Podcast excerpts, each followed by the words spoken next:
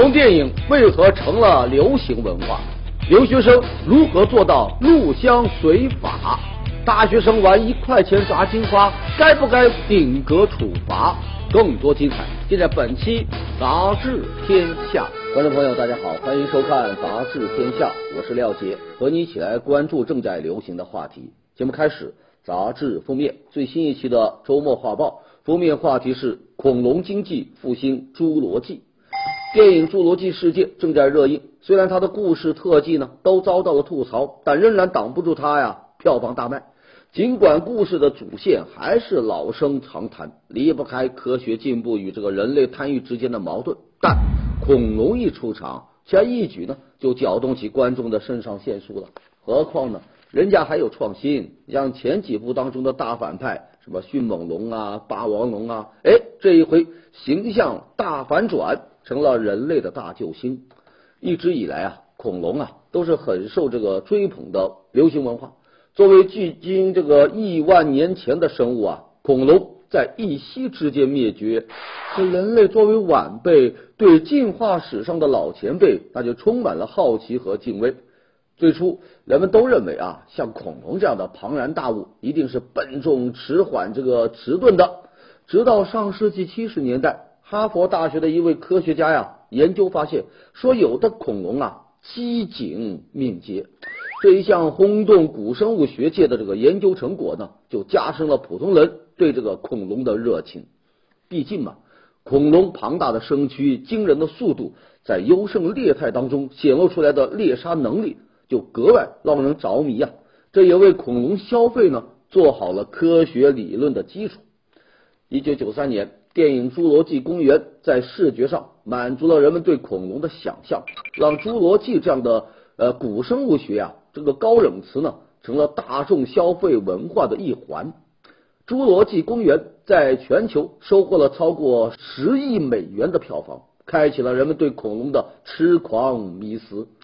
电影上映之后，原本在美国大学里很少有人问津到的这个古生物学科呀，也迎来了一股报考热。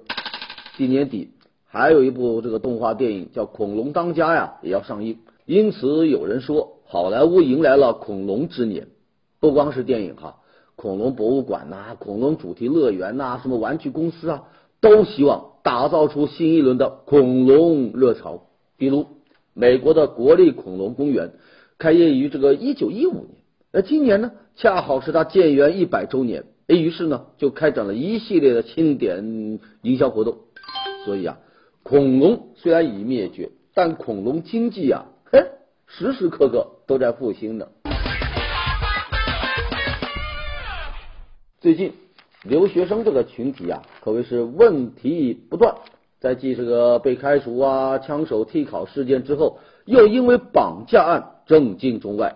前不久，受害者刘某在美国波莫纳高等法院控诉中国留学生翟某、杨某和张某等人。对他实施暴行，其中包括一些令人发指的这个侮辱和人身伤害，足足折磨了五个小时啊！而这么一起绑架案，竟然是由于这个争风吃醋引发的。在被抓捕归案的六名被告人当中，还有三个人是未成年人。目前有四位中国留学生在逃，有的已经逃回中国了。有律师就说啊，根据加州的法律。酷刑折磨那就是一项重罪，对酷刑的惩罚呀是判处终身监禁，并处最高一万美元的罚款。听到这么一个说法，咱很多国人都吓到了，没想到到咱们这司空见惯的这个校园暴力，会有这么严重的处罚后果。想必是习惯了国内的环境，有一些个中国留学生啊，对美国的法律啊那是一无所知啊。据媒体报道。这被告人直到出庭的时候，还没有搞清楚自己所犯的罪行到底有多严重。在他看来，不过是校园里的恶作剧啊，或者是打群架呀，顶多就是被批评一下吧。即使在庭审现场，他也表现得不屑一顾。有外国媒体就评论呐，他们所做的事情啊，他的残忍令人吃惊，他不禁让人怀疑几名被告人在学校、在家庭中到底接受一些什么样的教育。在咱们这近几年来不断曝光的校园暴力事件，看得让人痛苦，极其愤怒。然而呢，大家的愤慨并没有阻止校园暴力的产生。根据中国的国情啊，学生群殴那是教育为主，惩罚为辅啊。如果没有引起太大的舆论关注啊，就以学生身份作为一个挡箭牌，在钱权运作下，大事化小，小事化了啊。只可惜啊，你在中国万能的权钱法则，到了大洋彼岸就遇到了水土不服啊。六名留学生当中的一名学生家长，他不远万里赶到美国，想用钱来贿赂，反而呢被抓了，上演了一场试图花钱摆平不成，反倒搬起石头砸自己脚的丑闻。有人就说了，这事发生在国外，人家才不管你爸是不是李刚呢。不但被逮捕的要受到审判，就连逃回中国的恐怕也躲不掉。这些年留学生是越来越多，光是去年就有四十多万中国学生赶赴海外留学。相比于入乡随俗，这入乡随法恐怕更重要啊！这一起留学生的海外审判，应该触动的呢是留学生的言行习惯，应该思考的是我们的教育，甚至是法律的执行。平时啊，咱们都是听说什么污染企业被取缔，哎，这一回不一样了，是污染企业自求取缔。说在湖南省澧县啊，一些这个污染专厂啊，频频上访，请求把自己的厂呢给关了，这是够新奇吧？倒不是这些个企业主思想觉悟有多高，人家呀也都是无奈之举。怎么说呢？原来啊，去年这个县政府就发文。说是要在一四年的年底取缔所有的污染粘土砖厂，呃，现在都一五年年中了吧？真正关停的却屈指可数。有两家砖厂响应了这个政府号召，投资了呃这个新型的这个环保砖厂。可是等啊等啊，这个当地的另外二十五家砖厂，人家一直就没有动静，也没有见到政府来取缔。而这个新型砖厂嘛，和那些污染砖厂一比，因为成本高，就没有竞争优势啊。于是就只好出此下策，自我揭短，自求取缔。那有人就说呀，这简直就是猫和老鼠的颠倒版啊！老鼠向猫啊苦苦哀求，求求您行行好，赶紧来抓我。如此荒唐的这个剧情啊，对环保来说，那何尝不是莫大的讽刺呢？虽然当地环保部门回应啊啊说是因为合同啊资金赔付这些个现实难题，才导致部分砖厂没有按时按期来关停。可是呢，有已经完成关停工作的砖厂就在你的面前，这样的借口恐怕很难站得住脚吧？说白了啊，就是当地环保部门只下发了取缔文件，而不真正的去搞取缔的行动。发一个空头文件啊，虚张声势，因为当地和污染企业的这个利益关系啊，依我说呀，它不是靠一纸文件就能够轻易剪断的。污染专厂自求取缔，那是对环保这个执法呀一记耳光。他就告诉我们，环保执法它不是棉花棒，应该是杀手锏。前不久，广东省交通运输厅啊发布公告。说去年全省的收费公路呢亏了啊哈，总共亏了二十八个亿，平均每天得亏七百八十九万。看到这么一个新闻，很多人简直就不敢相信，高速公路啊，一直就是传说当中的这个这个暴利行业呀，甚至被形容为印钞机呀。据说呢，普通员工伸伸手就能够月薪上万，那怎么会亏呢？其实不光是广东，说全国的高速路啊。一直就在亏本，嘿嘿有数据显示，二零一三年全国收费公路总体亏损六百六十一亿。虽然一直亏着，可是呢，修路时的贷款还得继续还呢。于是呢，就有了这么一个延期收费。你像山东去年就宣布说，到期的这个十五条高速公路要延期收费，理由呢是要还贷款。有统计就发现，在过去的两年时间里啊，全国。至少有三十四条高速公路宣布要延期收费，一延呢，那就延好几年呢。高速路为什么会亏本呢？有业内人士就说了，这跟去年开通的高速新项目有关，钱投进去了，但车流量呢并不大，还没有收回本。另外，这也跟车辆通行费的减免有一些关系。因为去年广东全省总共这个减免的车辆通行费啊有四十多个亿。哎，这种说法一出来，就让很多的司机啊、车主啊不买账了。减免通行费那是好事，怎么能成为你亏损的这个罪魁祸首呢？这么一项报告啊，就显示运营管理支出它就超过了一百亿，数额是一三年的两倍呀！这些个钱到底是怎么花的？都花到哪去了呢？之前审计署曾经对全国收费公路啊进行过这个专项审计，就发现大量资金被挪用，还有一部分的资金呢用来养人。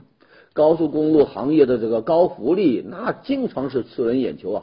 难怪有人就开玩笑说，高速亏损，那是不是员工福利太好了哟？呀，一边是车主说高速路是印钞机，一边呢交通部门又说入不敷出，这样的两种不同观点，那真正需要的是什么呢？阳光，要来一本阳光账单就行了。前不久，长安大学公路学院发布了一则严管网游的通知。啊，说这个学生必须要在一周之内和电子游戏啊彻底说拜拜，要卸载游戏软件，处理游戏道具，要解散游戏团队，要拉黑游戏对手，反正吧就是金盆洗手，彻底跟网游啊划清界限。如果按期不这个删除，就没收你的电脑，等着让家长来取吧。哎，这个规定一出来就引发了热议啊！的确，高校里的网游大军啊，让各方是伤透了脑筋。一些个大学生天天就耗在这个游戏上，课也不去上，活动也不参加，活生生的就成了一个网瘾少年。甚至有人呢，因为网络游戏就断送了自己的学业。哎，长安大学下发这么一个禁网游的这个规定啊，想必也是痛心疾首的情况下出的一记狠招。不过这招还真是有一点这个用力过猛了。有人就说了，电脑那属于学生的这个私人财产，到底装什么样的软件那是学生的自由啊，你学校无权干涉。再者说呀，即使现在真把电脑里的游戏都给删了，你也保不齐他明天又重新装回来，或者呢，干脆就跑到网吧里啊继续打怪升级呢，导致学校这么一禁了之，不但治标治不了本。还惹了一个干涉学生自由的嫌疑。要我说，大学生作为一个成年人，他有能力也有义务啊，为自己的前程负责。只要学校在学业考核的时候能够做到严格要求，绝不放水，那学生自然就会感受到威慑力，说不敢掉以轻心。作为一名大学生，就应该控制住自己的上网行为，这样的这个游戏态度啊，就应该 game over。前不久，八名应届毕业生啊去山东泰安旅游，在宾馆里呢玩这个炸金花，一块钱一把。因为这个吆喝声啊太大，这个隔壁房间的住客呢就报了警。随后啊，民警赶到，收缴了九百二十块钱的赌资，并处罚这几个学生呢拘留十五天，罚款三千元。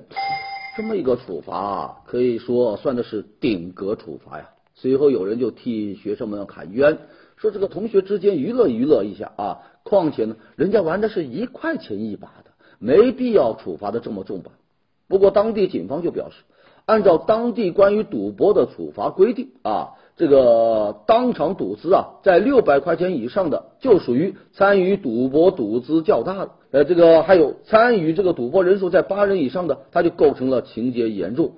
这几个大学生正好就符合了，所以这个顶格处罚是按照法规办事，并没有执法过当。虽然警方说的是有理有据，不过舆论呢还是普遍对这八个学生呢表示同情。同时呢，也为自己的处境来担忧。都说小赌怡情呢啊，咱平时过年过节也经常玩个几毛钱、一块钱的啊，这以后可必须得低调一些了，说不定哪天也被抓了去啊。因为之前还有不少这样的例子，说这个武汉有一个市民啊和几名农民工啊在街头呢打这个输赢一块钱的这个扑克牌，也被定性为聚众赌博，最后被拘留。说在广东江门有三个人在路边玩斗地主，玩的也是一块钱一把啊，被拘留了三天。按照这个警方的说法，只要不是亲属之间玩，一块钱那也算违法。不过，人们的争论就在于，大学生啊玩炸金花，它到底是不是赌博呢？按照我国对赌博的定义，赌博呀，它必须以盈利为目的。以这么一个标准来看，你说他们是赌博，那真是有一点点牵强。另外，这种动不动就顶格处罚的方式，是不是妥当呢？我们再说一个例子啊，来对比一下。说之前也是这个泰安啊，泰安市警方查获了一起四人赌博案件，当场查获的赌资啊四万多，处理结果呢，那也是拘留十五天。四个人的赌资就有四万多，拘留十五天；八个学生赌资九百二十块钱，也是拘留十五天。合着不管你的情况到底有多重，都得用顶格来处罚，那执法的弹性究竟在哪呢？更何况。我们有法律规定，在赌博行为的处罚当中，严禁不分轻重顶格处罚。要我说呀，大学生玩炸金花影响到旁人，应该自我批评，应该教育他。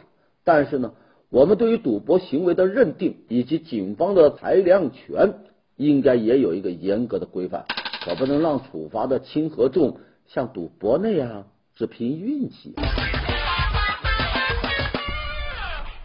接下来进入到板块杂志标题，《南方人物周刊》文章标题是《冷眼和热心》。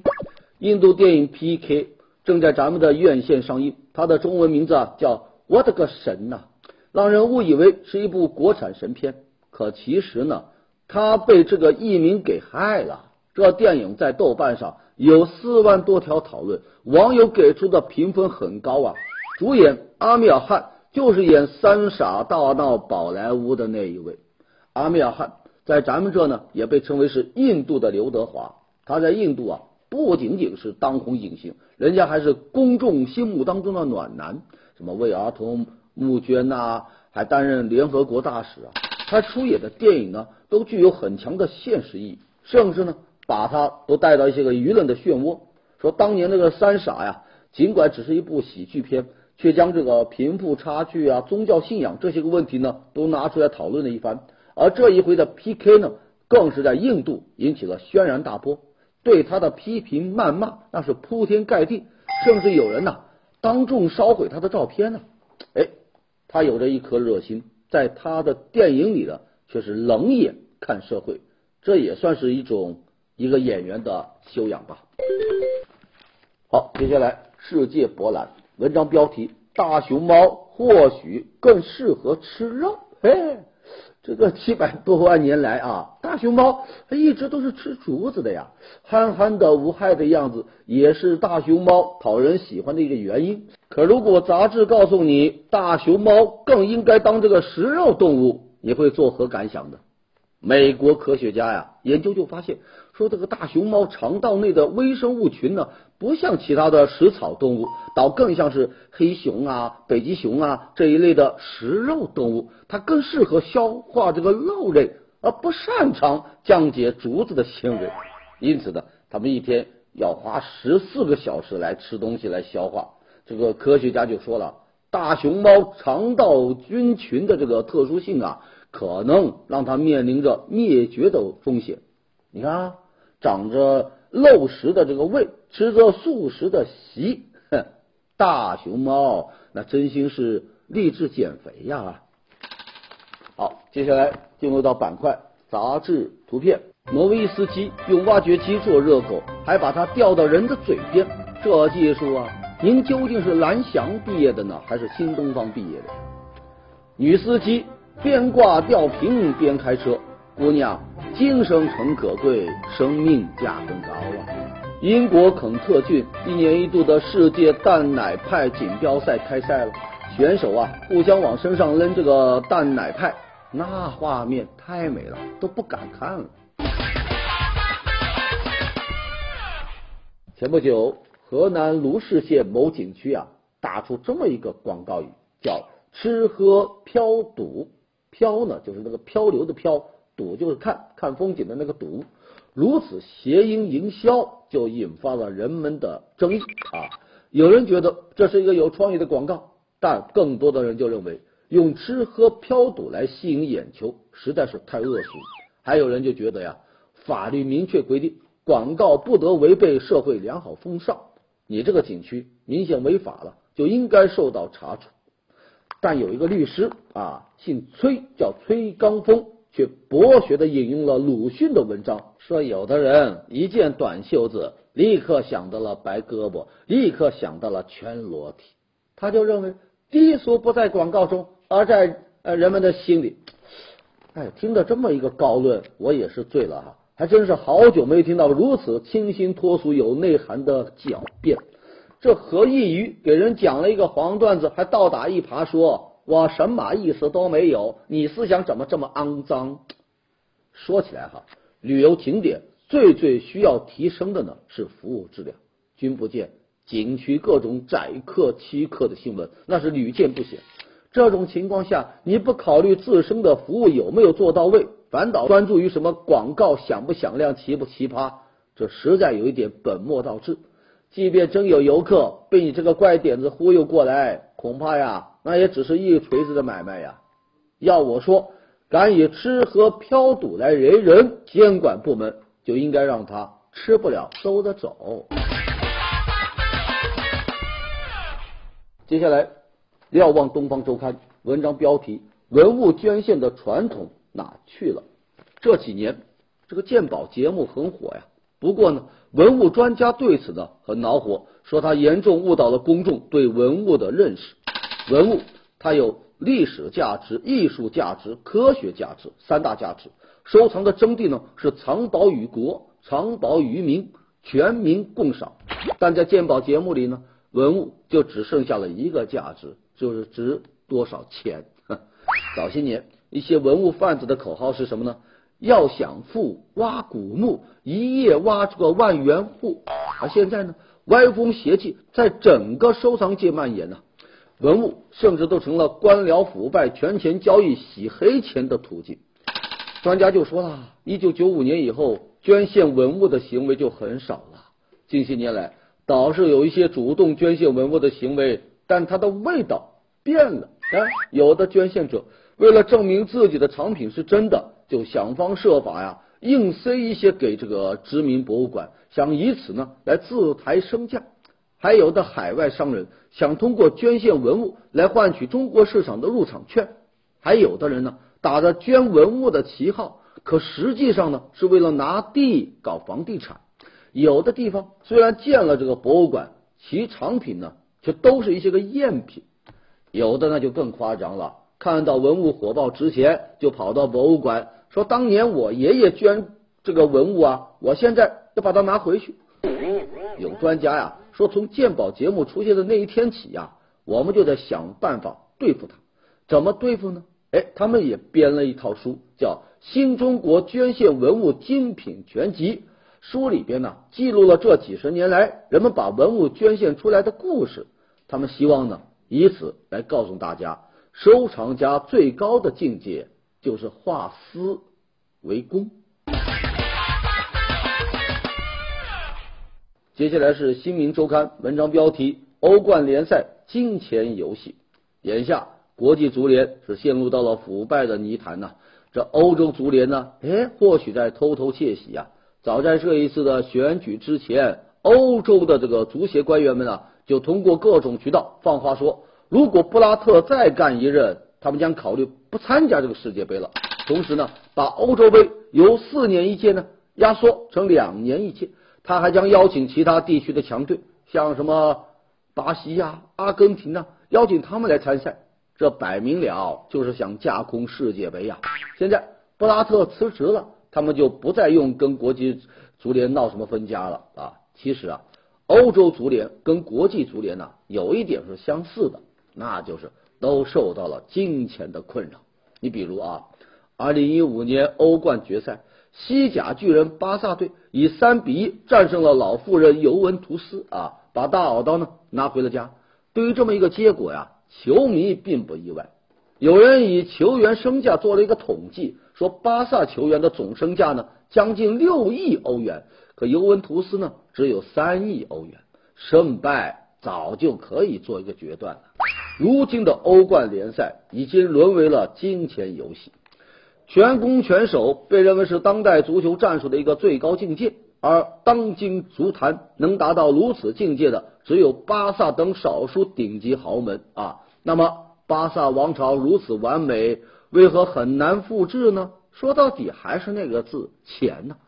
其实，像巴萨这样实力太强，已经引起了各界的不满。你像上个赛季啊，西班牙的一项调查就显示，说超过七成的球迷都认为巴萨。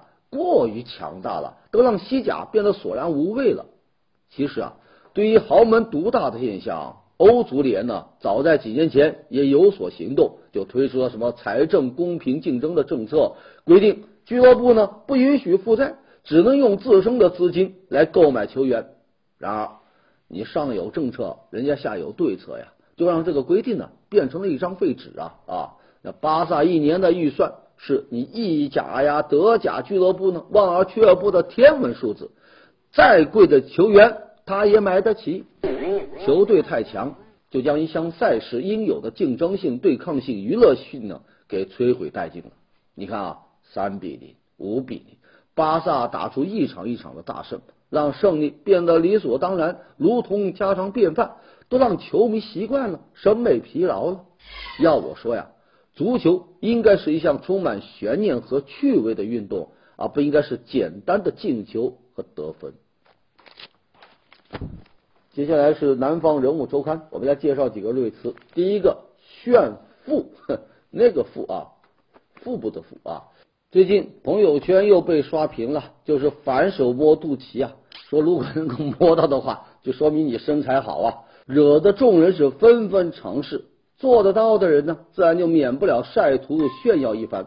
还有的呢，说胳膊都快脱臼了啊，就是摸不到啊。哎，正在大家伙拿生命摸肚脐的时候，这剧情来了一个大反转。有医学专家人家说了，说反手能摸到肚脐啊，那是病得治。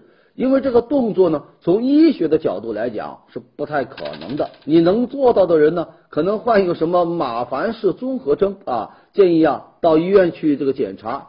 这一下子让那些个大神就哭晕在厕所哟，也让咱们这些人找到了突然之间的自我。其实呢，如果只是为了炫，硬要扭曲自己，那就怕真的要注意了。下一个瑞慈派遣公厕，说在印度。随地大小便，那造成的这个痢疾啊，这个霍乱这些个疾病啊，每年都夺走六十万人的生命。为了解决这么一个问题，印度有一个城市呢，就推出了一个计划，要建立派钱公厕，就是向所有使用公厕的人呢发钱发津贴，每一次光顾呢能获得零点零二美元的补贴。你看看人家上厕所不交钱，反而得钱。好，下一个瑞慈刘恺威。霸屏，这个月的电视屏幕可以取个名字，干脆就叫一起去看刘恺威。你看，至少有四部他主演的电视剧啊，先后播出。有人就说，现如今啊，啊电视剧行业啊急功近利，缺乏创新，就连主要演员他都懒得挑选了。你像今年开年就被唐嫣给刷屏了，他一口气呢播出了这个三四部《何以笙箫默》呀。什么千金女贼呀，活色生香啊等等，感觉啊就是同一个人换了服装和发型在到处穿越，这还真叫江山没有才人出，一个人包场一两月。好的，感谢收看《杂志天下》，读杂志观天下，杂志话题多。明天中午接着说，节目最后是天下言论。